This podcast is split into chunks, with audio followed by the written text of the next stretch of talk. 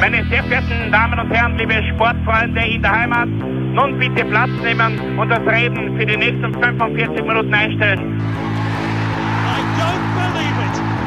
David Beckham scores the goal to take England all the way to the World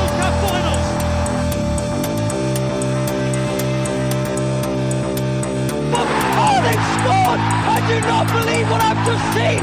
Troy Deeney has scored a penalty! He scored! Oh, Troy Deeney has scored from a Leicester penalty that was saved by Almunia! Und warten noch ein bisschen, warten noch ein bisschen, dann können wir uns vielleicht ein, ein Viertel genehmigen. Herzlich willkommen, liebe Zuhörer und Sportfreunde, zur neuen Folge des Trikot-Austauschs, dem Podcast über Fußballtrikots und Fußballkultur. Mein Name ist Florian Bruckmüller und an meiner Seite ist wie immer Klaus Vogelauer. Hallöchen und wie vor einer Woche heißt es wieder London Calling. Eigentlich für uns kaum Zeit vergangen. Wir sind noch immer so into London sozusagen. Wir, wir haben noch immer den London Spirit aufgesogen und werden jetzt den zweiten Teil starten. Und da hast du was Fulminantes auf deiner Nummer 5. das stimmt. Ähm, und das passt eigentlich dazu, zu dem, was wir in der letzten Folge gehabt haben, zu dieser ganzen Geschichte mit West Ham, äh, die du erzählt hast, dass die eigentlich erst seit Mitte der 60er Jahre äh, unter Anführungszeichen eingemeindet sind. Äh, mein Einstieg thematisiert, thematisiert nämlich die Frage, welche Clubs denn eigentlich Londoner Vereine sind. Ja, Weil es gibt, man glaubt ja kaum, tatsächlich Grenzfälle. So zum Beispiel im West Ham United, wo man einfach, ja, also das, für mich war West Ham immer, immer ein Londoner Verein, aber er ist, sie sind es tatsächlich erst seit 1965. Ähm, ja, und man, wir in Europa sehen das, sehen das wahrscheinlich nicht so klar wie die Fans auf der Insel. Aber es gibt halt so äh, immer ein paar so, so, wie gesagt, Grenzgeschichten. Zum Beispiel gibt es den Flughafen London Luton. Und so könnte man annehmen, dass der Verein Luton Town, den wir auch schon mal gehabt haben, ähm, mit einem Trikot, ein Londoner Club wäre. Das ist aber nicht so. Es ist eher so zu sehen wie der SV Schwächert in Österreich, wenn ich das mal so vergleichen ja, darf. ja. Weil die SV Schwächert spielt im Wiener Verband und hat den Flughafen Wien-Schwächert, der einfach Ja. so heißt, nach, dem, nach der Hauptstadt Wien, aber gehört eigentlich äh, vom, vom verwaltungstechnischen her zu Niederösterreich und ist daher kein Wiener Stadtverein. Und Richtig, genauso ja. verhält sich eben mit Luton Town. Und ein ähnlicher Fall wie Luton Town ist halt dann der FC Watford, der eigentlich immer als Nordwestlondoner Verein gesehen wird, aber eigentlich ist dieser Verein ein Club aus der Stadt Watford, aus der Stadt Watford, in der Grafschaft Hertfordshire. Wirklich. Also war mir auch nicht ganz bewusst. Ich hab Watford immer als Londoner Verein betrachtet und gesehen, aber es ist tatsächlich eine, eigene- eine eigene Stadt. In einer Grafschaft, die eben nicht zu, zu London gehört, zur, zur Stadt London. Man ist natürlich in 20 Minuten in der Londoner City. Also so gesehen äh, muss man die Kirche im Dorf lassen.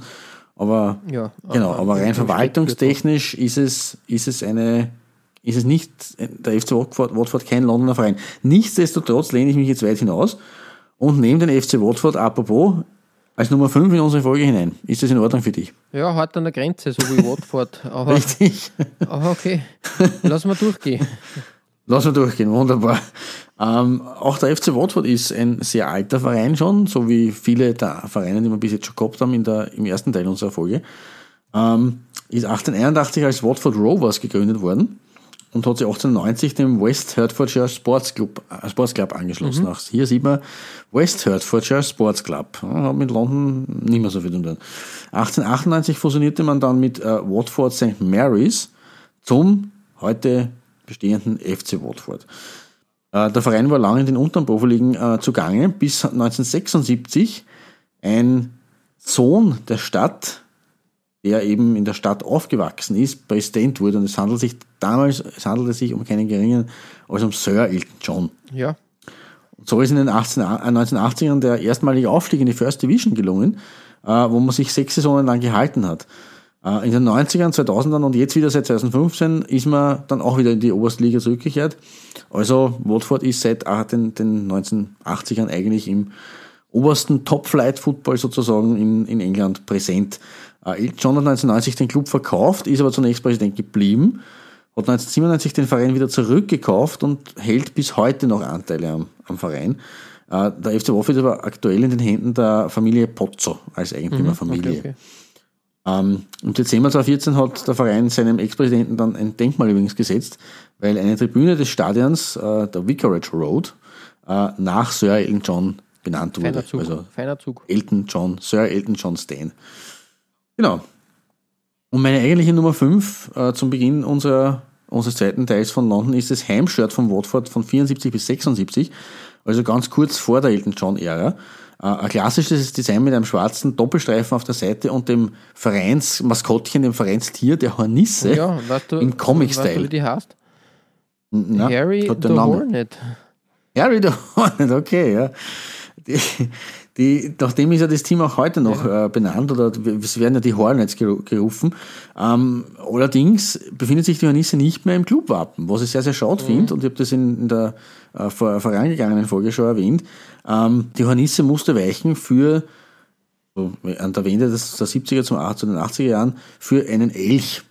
Ein, ein, in Und der England ist halt heimisches deswegen- Tier natürlich, der Elch. Ja, der ist halt deswegen drin, weil der halt einfach in der Umgebung von Watford anscheinend doch vorkommt. Das ist aber, halt, ich finde es schade, weil sie werden Hornets genannt und dann siehst du den Wappen an Elch. Das passt für mich nicht zusammen. Man muss aber auch sagen, die 1974er Hornisse ist pothässlich. Naja, eh, klar, da hat es stylische Und, und Hornissen in den anscheinend von 60ern Adidas gegeben. gesponsert, weil sie drei, drei Streifen hat und Adidas, Adidas Schuhe trägt. Das ist halt ein plumper Marketing-Gag. Billig. Naja, damals ist es noch gegangen. Aber gut, ja. Ist, ist Aber- ver- vernünftig, ja. Ja, aber es ist trotzdem, das ist, äh, ähm, leider habe ich kein wirklich gutes Bild dieses 70er-Shirts im Netz äh, auftreiben können. Und deswegen erlaube ich mir, dass ich da ein aktuelles Dress vor den Vorhang hole, äh, als Nummer 5, als eigentliche Nummer 5. Nämlich äh, das aus der Comeback-Saison in der Premier League. Äh, das Heimshirt von, 15, äh, von 2015, 2016. Ähm, da ist das zu Beginn der Elton John-Ära eingeführte Rot als dritte Farbe neben dem Gelb und dem Schwarz leider nicht gerade sehr präsent. Äh, Aber trotzdem ist es äh, mit den nach unten immer dichter werdenden schwarzen Streifen äh, designmäßig sehr in Ordnung, muss ich sagen. Und das Ja, gefällt ja, mir gut. voll gutes Puma-Design. Ähm, stark Ja. irgendwie halt ähm, retrolastig, ähm, Ja, kann man, genau. nichts sagen. Der, der chinesische Sponsor ist Ja, ein bisschen schwierig, schwierig. aber ja, es ist, ist halt so vermutlich ein chinesischer Wettanbieter. Man weiß es nicht. Ähm, ich wollte nur zur Familie Pozzo was sagen. Ähm, Ja. Die äh, Familie Pozzo ist im, im Fußball kein, keine unbekannte Familie. Die hat nämlich schon seit 1986 Udinese Calcio in, ihren, Ah. in ihrem Portfolio und seit 2009 ähm, den spanischen FC Granada. Mhm. Dementsprechend geht es da immer hin und her mit den Spielern. Also ein reger Spielertausch findet da statt. Interessant eigentlich, Okay, dass also in Zeiten wie diesen, genau, in Zeiten wie diesen halt gern, ähm, gern Vereine da als Statussymbol oder als, wie soll man sagen, als, als äh, Investment gesehen werden. ja, arg. kaufen wir uns einen Verein. Leider, es würde nicht einmal Wenig für die Geld. dritte Klasse Mistelbach reichen, vermutlich. Ja, schade, Kettlersbrunn hätte ich gern erstanden. Aber vielleicht, vielleicht, wenn wenn es einmal aufgeht, wären wir Großinvestoren. Schauen wir mal. Sehr gut, ausgezeichnet. Ja, so viel zur Geschichte äh, des FC Watford und auch äh, es- zumindest von zwei seiner Trikots.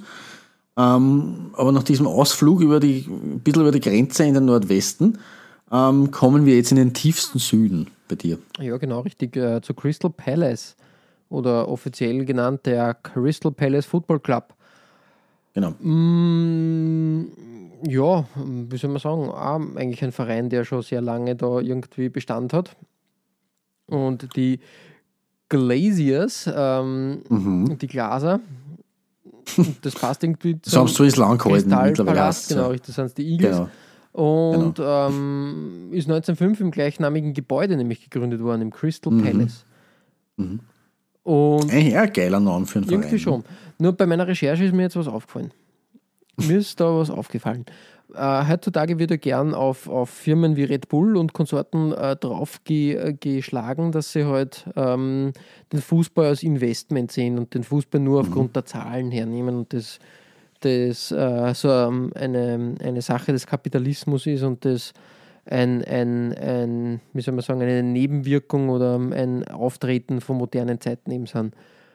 Was kommt jetzt? Nein, nein. Ähm, äh, ich möchte da zurückrudern in die Zeit um 1895.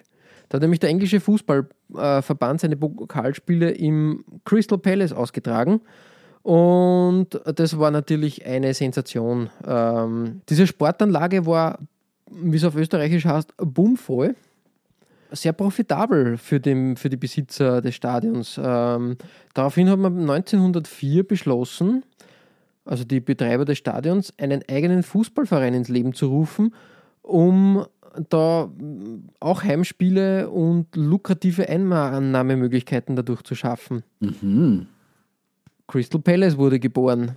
Also, so viel zu dem Thema. Also, das war jetzt nicht irgendwie, weil Arbeiter oder, oder irgendwie, irgendwie ähm, schottische Einwanderer da ähm, Fußball gespielt haben. Nein, das war einfach nur, weil der FA, äh, das FA Cup-Finale da in diesem Crystal Palace Sportanlagenstadion so viel, so viel Zuschauer gezogen hat, war einfach, einfach ähm, ein lukratives Geschäft da auf diesen, auf diesen Hype mitzuschwimmen. Eigentlich ähm, hm. ziemlich, ziemlich arg. Spannend, ja, das war mir auch nicht so bewusst. Den immer als, als sympathischen Außenseiter wahrgenommen, den Crystal Palace FC in London vor allem. Mhm. Aber dass das eigentlich entstanden ist äh, vom Verband, äh, herbeigegründet sozusagen, war mir nicht bewusst. Die Geschichte hat aber natürlich auch einen gewissen Twist, weil es ist nicht alles schlecht aus der damaligen Zeit. Es hat übrigens 1871, 72 eine, einen Vorläufer zu Crystal Palace gegeben. Ähm, der war sehr erfolgreich und hat ähm, sehr, äh, vier englische Nationalspieler 1876 stellen können. Mhm. Das war, war recht, äh, recht vernünftig. Ähm, man muss ja dazu sagen, dass die FA die Neugründung zunächst abgelehnt hat. Äh, Crystal Palace, sie haben dieses ähm, Vorhaben irgendwie durchschaut und haben gesagt, mm, das ist nicht der, der Grundgedanke des Fußballs. Mhm. Durch freundschaftliche Verbindungen äh, des Generaldirektors von Crystal Palace, äh, J.H. Cousins äh, zum Präsidenten von Aston Villa, dem einflussreichen William McGregor, mhm, hat mhm. aber das genau. Vorhaben einen sehr prominenten Fürsprecher bekommen. Okay. Und so hat man halt dann gesagt, ähm, ja, geht für uns in Ordnung, macht, macht, macht Sinn und warum sollte das nicht so sein? So wurde dann Crystal Palace neu gegründet und eben als lukratives Einnahmebusiness ähm, ähm, dann ins Leben gerufen. Mhm. Ja, schwierig, aber irgendwie auch interessant, weil, weil ich finde es immer in heutigen Zeiten durchaus ähm, zwiespaltig, dass man halt sagt, ja, keine Tradition und so. Es wurde anscheinend schon früher irgendwie aufgrund anderer, anderer Hintergründe einfach Fußball, ähm, Fußballvereine wurden da aus, ähm, aus dem Boden gestampft. ja, einfach. definitiv. Also, also ein neuartiges Phänomen ist es nicht. Natürlich in dieser ähm, unter Anführungszeichen Dreistigkeit oder, oder ex, extrem in der Extreme vielleicht ein bisschen äh, anders, aber, aber ja, klar, das ist jetzt nichts, was, was es noch nie was gegeben ganz, hat im Fußball. Ne? Genau. Übrigens, äh, Fußnote am Rande, äh, weiß man, weil es mir auch erst vor Monaten so wirklich aufgefallen ist, äh, weißt du, wer der größte ähm, Rivale ist oder mit wem Crystal Palace äh, sein äh, äh, emotionalstes und Anführungszeichen Derby, Derby pflegt? Na, gar nicht. Bitte, wer? Mit einem nicht mit einem Londoner Club. Okay, wer dann? Sondern mit Brighton and Hove Albion.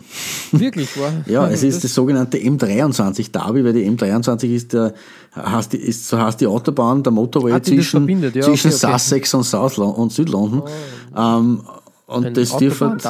Genau, richtig, sozusagen. Begründen sie ja daher, weil sie in den späten 70ern ähm, sozusagen parallel äh, aufgestiegen sind. Also sind parallel äh, haben sie einen, einen, einen Hoch erlebt und aus dieser Zeit äh, stammt es, dass man quasi so ein, ein, ein Derby hat, das irgendwie äh, die Südküste Englands mit der Hauptstadt London und Südlondon verbindet. Das ist das Derby zwischen Brighton Hove Albion und dem Crystal Palace FC. Das ist natürlich immer von hoher Brisanz und äh, wird jetzt auch wieder mittlerweile in der, in der Premier League ausgetragen, nachdem Brighton Hove äh, ja, aufgestiegen ja, ja. ist. Ja, ja faszinierend gesagt, eigentlich. Äh, interessant eigentlich, ja, voll cool. ähm, zu meinem Trikot auf, auf der Ja, kommen wir eigentlich zum Trikot. Äh, Roundabouts geschaffen. Ein klassisches Hummeltrikot aus der Saison äh, 86, 87, der mhm ersten Hochblüte der Hummeltrikots, ja. möchte man sagen, mhm, mhm. mit der klassischen Hummel, Hummelbiene ähm, als, als Logo mhm. und den schönen Querstreifen in, in Blau und Rot gehalten. Einfach ein Klassiker, Design-Ikone, wie ich finde. Haben, haben wir schon einmal ein Design, dieses Design gehabt, das du schon einmal äh, hochgepriesen hast bei einem anderen Trikot, bei Crystal Palace genau, in einer früheren genau. Folge. Ähm, ich glaube, vor Umbro. Ähm, Möglich, Jedenfalls da weitergeführt, äh, klassisch halt mit den Sportelementen von Hummel, äh, die, die schönen Hummelpfeile dann entlang der Ärmeln, das macht schon, macht schon Sinn und äh, wie gesagt, Mhm. kann man nichts falsch machen. Ähm, Instant Classic, Na, dieser, dieser Shadow Stripe-Effekt im, im Weiß, dieses Ja, Hochglanzweiß, voll. ist ja, ist ja Eben, nicht nur rein weiß, sondern da wieder mit, mit äh, Streifen versehen. eigentlich. stilprägend für, für diese Zeit auf jeden Fall. Ja, mehr kann ich Mhm. dazu nicht sagen. Es ist einfach sehr simpel wieder und es braucht nicht viel. Ähm, auch dass der Sponsor, also der, der, ja. der Bru- Brustsponsor halt da quer vom, von der Banderole platziert wurde und nicht in die Banderole eine, gemacht, eine ja. gute Lösung, Ja. ähm, haben, haben wir schon viel Schlimmes gesehen, was das betrifft. Ja, definitiv. Es ist übrigens äh, kurz vor der, vor der Hochblüte auch des Vereins gewesen, weil Crystal Palace ist, äh, wenn ich mich nicht irre, ähm, Anfang der 90er Jahre einmal Dritter geworden in der First Division und das war die bisher beste Platzierung. Okay, ja, ja, das kann, kann sein. Also 91, 92, 93, irgend sowas um den Dreh herum, also nur ein paar Jahre Finde ich, ich gut, passt zu, dem, passt zu dem Trikot auf jeden Fall. Ja, Hm, cool. genau. Ähm, soviel zu meiner 5 und Crystal Palace. Mhm. Es geht weiter bei dir auf der 4, Klaus. Genau, und wir bleiben äh, bei Hummel. Da kann man wenig falsch machen. eigentlich. Genau, und wir haben äh, aus derselben Saison sogar, 86, 87, ein traumhaftes Produkt aus der Hummel-Schmiede und aus der Hummel-Ära von Tottenham, ähm, das Aussichtsshirt von 1986, 87. Ähm, erinnert ein bisschen an das äh, Millwall-Trikot, das du in der, in der, im ersten Teil dieser Doppelfolge vorgestellt hast. Ich glaube, es ist aber Ja, gegengleich. und außerdem ähm, muss, ich, muss ich jetzt ganz ehrlich sagen, ähm, nix, nix, also ich möchte halt meine Auswahl jetzt nicht schmälern und da sagen, hm, das ist, aber das Millwall-Trikot kann mit dieser, mit dieser Schönheit nicht mithalten. Das hast jetzt du gesagt, aber es ist auf jeden Fall für meine vier reicht. Äh, und es ist halt wirklich, wirklich ein, ein sehr feines, äh, sehr feine Wäsche. Ja, ja. Eben durch diese Blautöne, durch die unterschiedlichen, dann dazwischen diese weißen äh, äh, Nadelstreifen, kann man fast dazu sagen.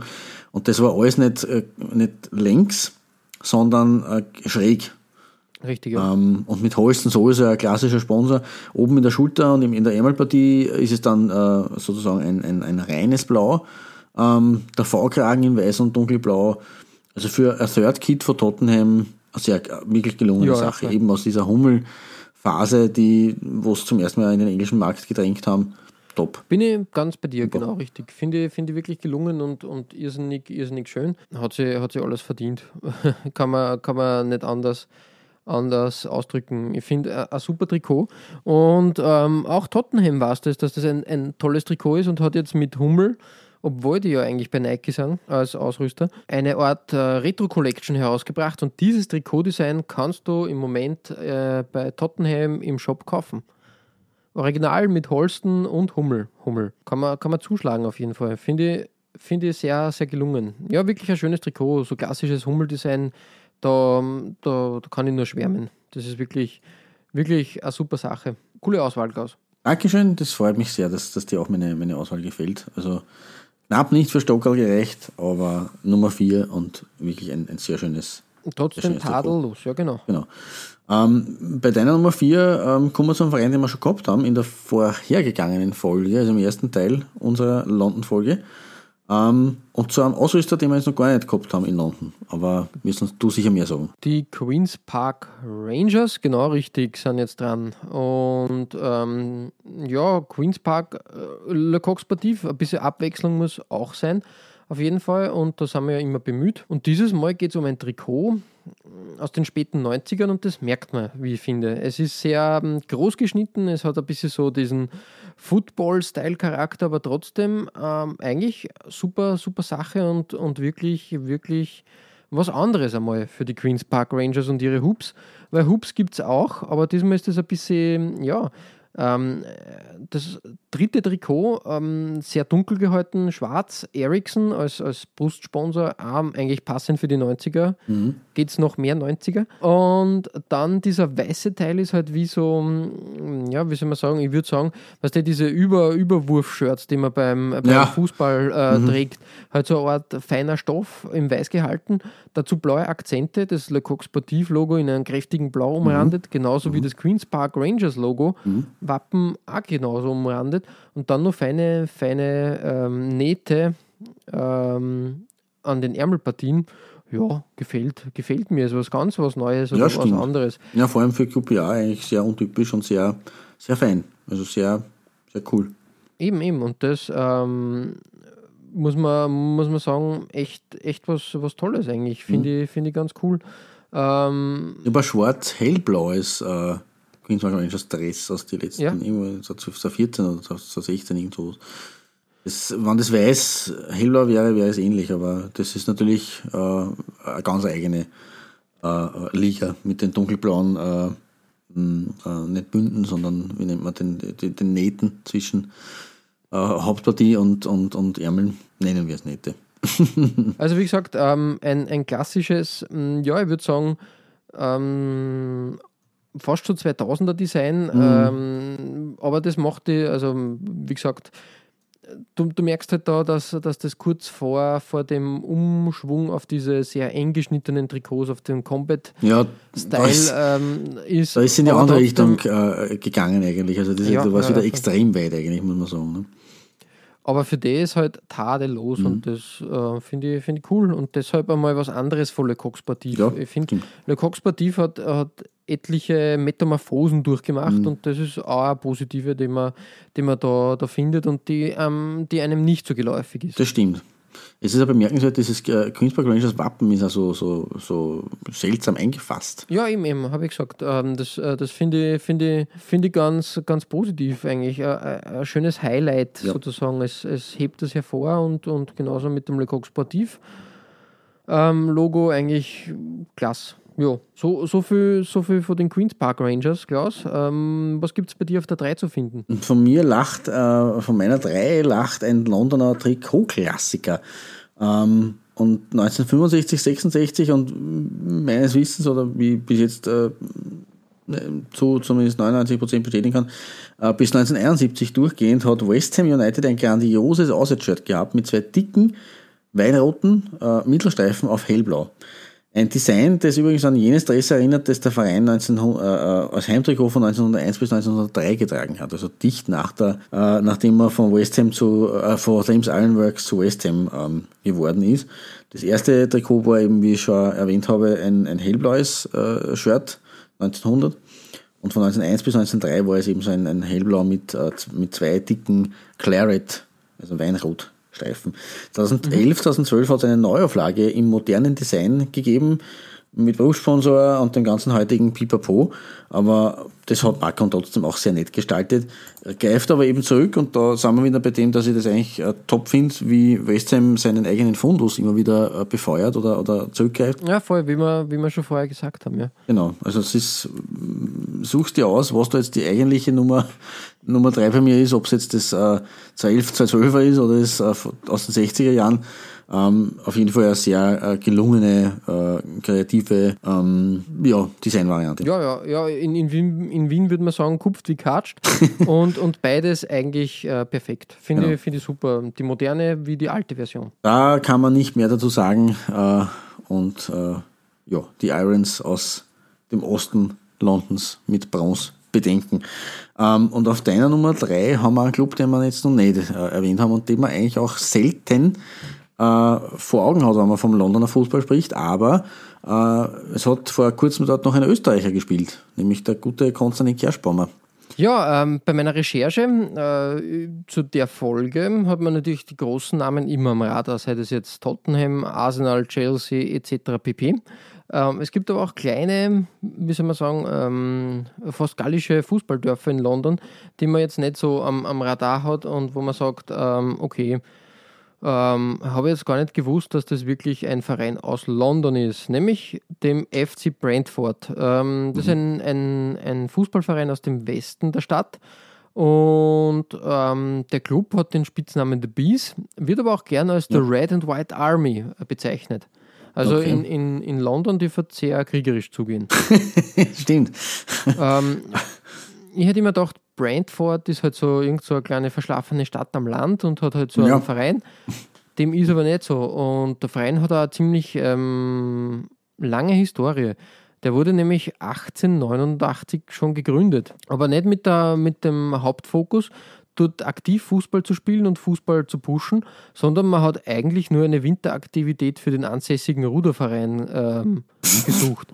Daraufhin hat man sich entschieden, der Club äh, braucht, spielt jetzt Fußball in der, in der Zeit, wo man nicht ähm, äh, rudern kann. Und ja, dementsprechend hat man in den Anfangsjahren in der sehr, in sehr niedrigen Ligen äh, gespielt und eigentlich das nicht sehr, sehr ernst genommen, sage ich jetzt einmal. Mhm. Aber ähm, stetig, aber doch ist es dann bergauf gegangen und inzwischen, glaube ich, ist man in der League One etabliert. Kann man das so sagen, Klaus? Ja, da liegen äh, ähm, Championship. Ah, Championship, da, ja, ich verwechsel Ja. das immer. Ähm, diese Liga, Ist dieses. Ligensystem ist wirklich nicht einfach in England. Aber wie gesagt, ein, ein Aber sie sind durchaus etabliert. Genau, ja. richtig, ein interessanter Verein. Aber wenn man den jetzt nicht auf den ersten Blick äh, nach London zuordnen würde. Was auch interessant war, war das ähm, Away-Trikot aus der Saison 92-94. Hier wieder von Hummel. Und Hummel hat da echt gute Arbeit geleistet. Ähm, Da sind die Hummelpfeile irgendwie halbiert worden und trotzdem quer über das Trikot verteilt worden. Es könnte ein Umbro-Trikot sein, wie ich finde. Äh, mit einem Tottenham Hotspurs-Ding ähm, finde ich das ganz, ja. ganz in Ordnung. Schaut, schaut gut aus. Ähm, KLM, die, ich glaube, das ist eine Fluglinie oder ein, Ja, aus Holland. Ja, durch Chronicle Lake, irgendwas, Fluglinie. irgendwie, irgendwie ähm, passend, schaut, schaut gut aus, sehr simpel Mhm. gehalten. Ja, äh, ich glaube, dass Inter, äh, Inter schon, Real Madrid ein ähnliches Trikot vom Design her ähm, bekommen hat, aber halt Mhm. Ja. Mhm. in weiß gehalten oder, oder in, in violett. Ich bin mir nicht mehr, mehr ganz sicher. Jedenfalls trotzdem ähm, so ein, ein, ein gutes Spätwerk äh, von Hummel, was da geliefert wurde, finde ich, find ich toll auf jeden Fall. Ja, definitiv. Also auch mit dem KLM in Schwarz ähm, passt sie auch gut ein, hinein, weil es zum Kragen dann auch ganz gut passt und zu den ähm, minimierten Pfeilen auf, auf den Ärmeln. Tadellose Sache. Gefällt mir Mhm. Ja, cool. gut. Also es ja. So viel ähm, vom Underdog aus Brentford auf meiner Nummer 3. Was, was gibt es bei dir auf der 2? Ja, vom Underdog kommen, zu, kommen wir zu einem Giganten, weil natürlich darf mein geliebtes, mein geliebter FC Arsenal nicht fehlen in einer London-Doppelfolge. Ähm, aber weil wir in unserer Arsenal-Folge schon so viele Klassiker hatten, äh, steht für mich auf meiner Nummer 2 das Away-Shirt von 97 bis 99 aus der Arsene Wenger Frühphase von Nike. Ähm, Im klassischen Gelb-Dunkelblau, also im klassischen ähm, Farbton der, der, der äh, Arsenal Auswärts Shirt, aber hier mit, äh, mit dem äh, Mittel, äh, quasi kann man so sagen, wie, wie ein Brustring, wie von, wie von Stuttgart eigentlich, und JVC mittendrin. Und dann eben nur zwei feinere Streifen oben und jeweils unten. Und das wiederholt sich quasi auf den Ärmeln, das zirkt sich einfach weiter. Ähm, und hab, am Ärmelbund hat man dann nochmal einen dunkelblauen Streifen und Ja. ein Rot, was auch ganz nett ist eigentlich, weil ja das Rot der Gunners äh, im Wappen auch wieder zu finden ist auf dem Trikot. Ähm, ja, ein sehr, ein sehr, sehr 90s fast irgendwo, aber ein sehr schönes Trikot. Ja, finde ich auch, das ist richtig. Ähm, das ist also ein Trikot, was vielleicht nicht so omnipräsent war, aber trotzdem irgendwie hängen geblieben ist. Gell? Ja, definitiv, genau. Man hat es jetzt nicht gleich vom Auge, aber wenn man sieht, denkt man, ah, genau, das war das Arsenal Auswärtsdress, ja. Irgendwie, irgendwie ist mir das auch. Also, wie gesagt, ähm, ich habe es jetzt nicht gleich auf Anhieb, wie ich das Bild gesehen habe, verbinden können und mir gedacht, oh, ein, ein, ein, ein Arsenal. Ähm, Kultklassiker, aber es ist trotzdem typisch Arsenal, wie ich finde. Von Das daher, stimmt, ja. klasse, klasse Sache, gute Wahl. Auch noch aus der JVC-Phase natürlich, das war ja eine lange Ära eigentlich, in den 90ern. Ja, Ja, voll. Na, also Gut gelungen. Da, das, also die, für Silber muss es reichen für, für meine Gunners. Äh, Platz 1 geht dann an den anderen, aber das werden wir in Kürze erfahren. Genau, richtig, ja. Ähm, und äh, wir reisen jetzt ähm, so, also weitentechnisch nicht allzu weit weg äh, von Arsenal, nämlich wir hupfen um die Ecken zum Erzrivalen. Ja, zu den Tottenham Hotspurs. Ähm, auch ein Verein, der eine interessante ähm, Gründung eigentlich durchzogen hat.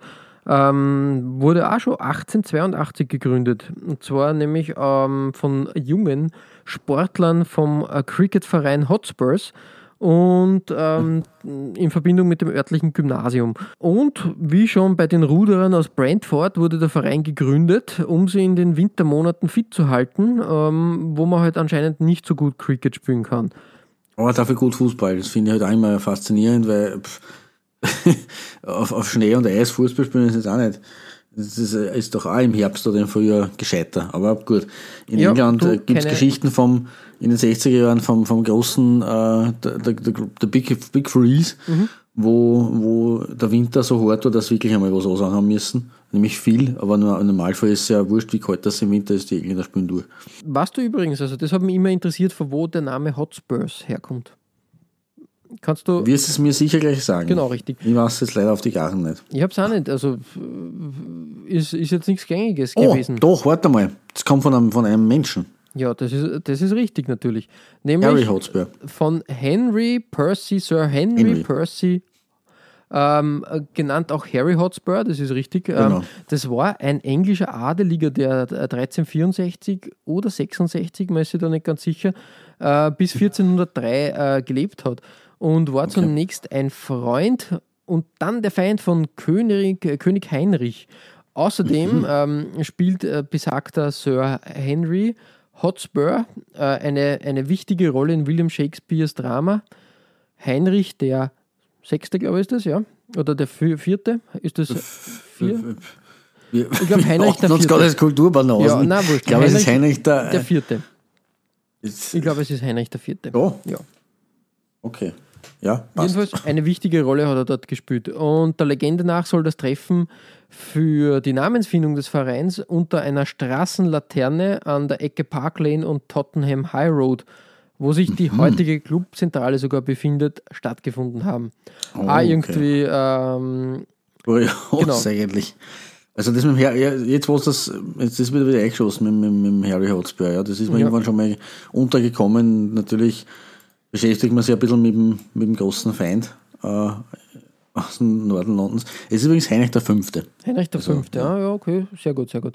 Ähm, als erster wollte, wollte man den Verein London Hotspur ähm, nennen. Es hat aber bereits einen Verein gegeben, der London Hotspur ge namentlich geheißen hat.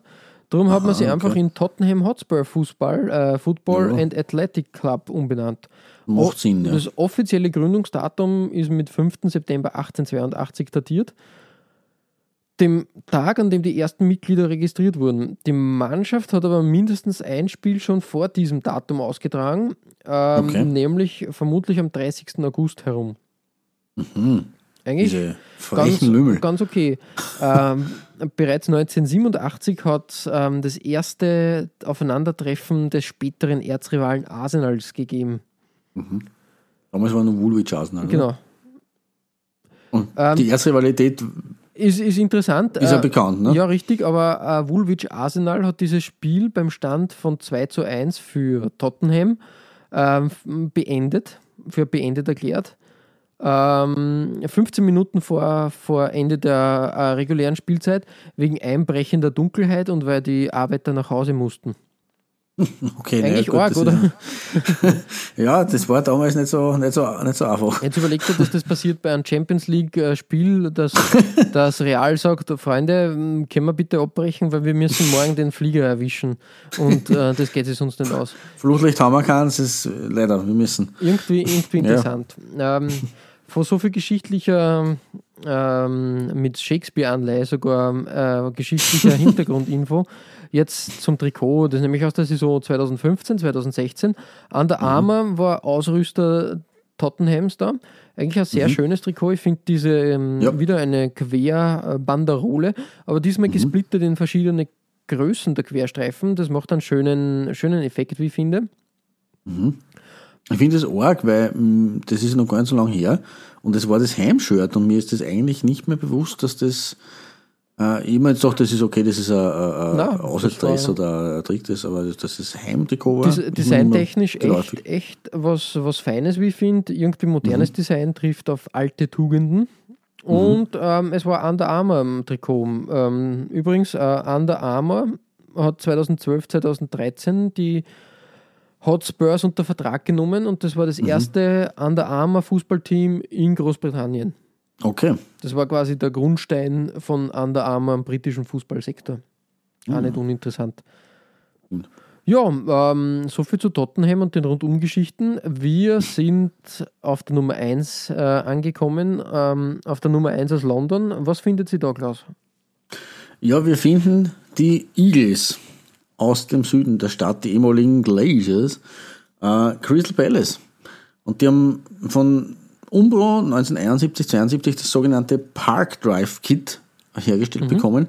Äh, ich habe das nicht ganz herausgefunden, warum das so heißt, aber äh, es hatte für die Engländer zumindest hat's eine Ähnlichkeit mit einer Zigarettenschachtel, offenbar, vom, vom Stil her. Ähm, Fakt ist aber, dass, dass dieses Trikot ein zeitloser Klassiker ist in meinen Augen, obwohl es vom Beginn der 70er Jahre stammt. Ähm, weil, auch noch dazu, man muss leider, leider habe ich kein Foto gefunden, wo das so original zu sehen ist. Aber am äh, Beginn dieses weinroten Streifens äh, ist bei dem Shirt auch noch in herrlich schnörkeliger Schrift äh, Crystal Palace zu lesen gewesen. Also es ist ein weißes Shirt, langärmlich, aber mit einem hellblauen und einem äh, weinroten Mitteldoppelstreifen aus. Ja, wirklich, wirklich halt. Aber das muss man auf sich wirken lassen. Es ist einfach wirklich toll. Es ist halt ein Trikot, was ähm, jetzt vielleicht äh, heutzutage würde man sagen, naja, okay, hm, hm. ja, aber es ist halt so, das hat vieles ähm, bewegt und für viele Sachen den Grundstein gelegt, sage ich jetzt einmal, Ja. dieses Design und, und äh, sicher einige Sachen mitgenommen einfach. Finde, finde ich wichtig und richtig, solche, auch solche Trikots, die jetzt vielleicht nicht so spektakulär scheinen, da in die Aufzählung bei uns einfließen zu lassen. Genau, und für mich ist es eben, äh, dadurch, dass es so eine, eine schlichte Schönheit äh, hat, ähm, ist es meine Nummer eins. Also das ist, da geht nicht viel in London drüber. Natürlich ein paar Arsenal-Dressen, aber die habe ich, wenn sie drüber zu stellen sind, schon gehabt in, in einigen der bisherigen fast 70 Folgen. Kommt ja auch einiges zustande und Arsenal spielt immer wieder eine Rolle bei mir. Deswegen bleibt dann für eine London-Folge nicht mehr so viel über von Arsenal. Aber ist auch gut so, weil wir so einen Streifzug äh, machen, quer durch die äh, äh, äh, Clubwelt. Ja, aber deswegen für mich meine Nummer eins äh, die eine Ende des M23 Derbys. Ja, voll. Crystal wirklich, wirklich, wirklich schön und, und klasse. Gefällt mir Genau. sehr gut.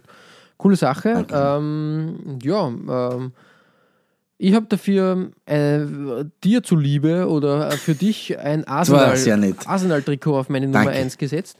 Und zwar ein Trikot, wo, man, wo man jetzt sagen würde, naja, hm, vielleicht nicht ähm, die, die bekannteste Arsenal-Ausführung.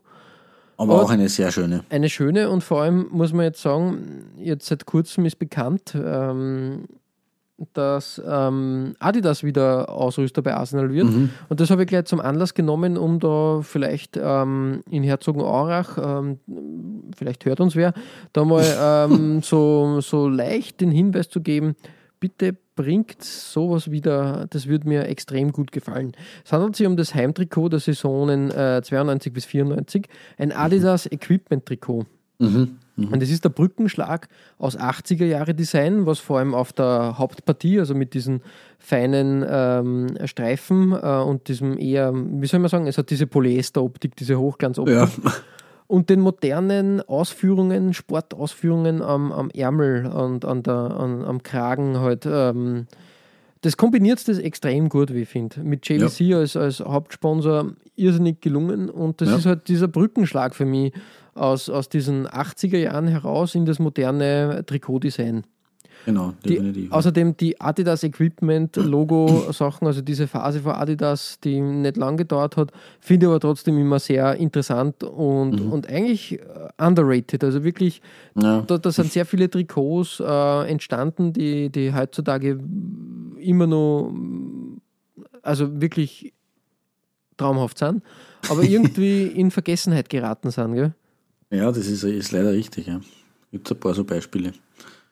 Aber dieses, dieses Dress äh, hier ist natürlich dadurch, dass äh, das, auch das Wappen mittig angeordnet worden ist ähm, und die, die Premier League Badges passen eigentlich auch ganz gut dazu. Ähm, das Rot, Schwarz, Weiß, das greift einfach ineinander auf den Ärmeln. Das, ja, es ist einfach wirklich schön. Ja, voll, eben.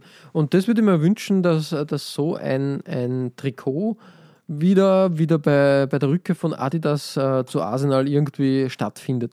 Ja. Auch wenn es vielleicht nur ein Fan-Trikot wäre, aber ich, ich, bin, ich bin zuversichtlich, Adidas hat bei Manchester schon gute Arbeit geleistet. Da haben sie wirklich, wirklich äh, Schönes gezaubert. Da hoffe ich ja auch stark, dass, dass sowas auch für, für Arsenal drinnen ist.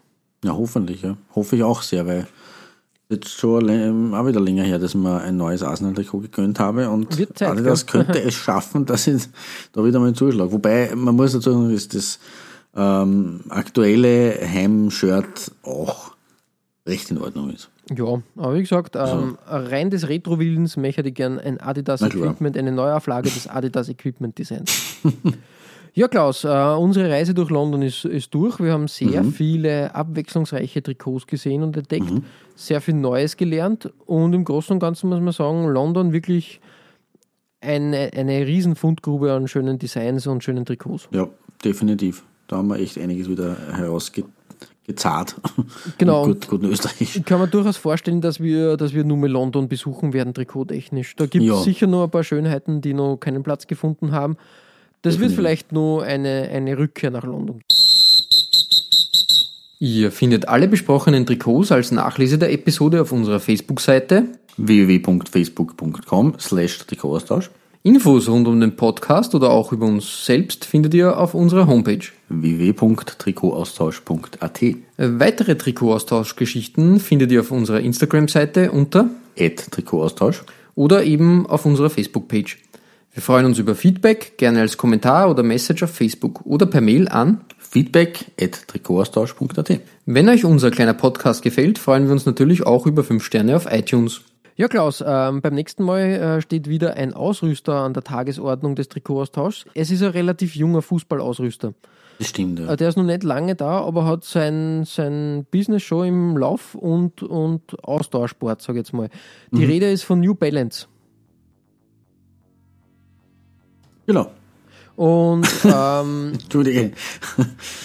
Dachte, da kommt noch was. Na, gar nicht, gar nicht. ähm, ja, und New Balance hat in letzter Zeit interessante Designs äh, geliefert, die aber immer gerne für ähm, Diskussion gesorgt haben.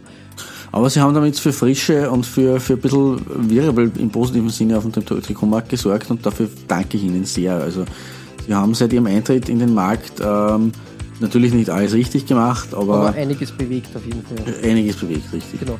Und diese abwechslungsreichen New Balance Trikots, unsere Best-of-Trikots, werden wir euch beim nächsten Mal präsentieren. Bis dahin verbleiben wir Ihnen mit sportlichen Grüßen Gut Shirt. und bis bald. Euch.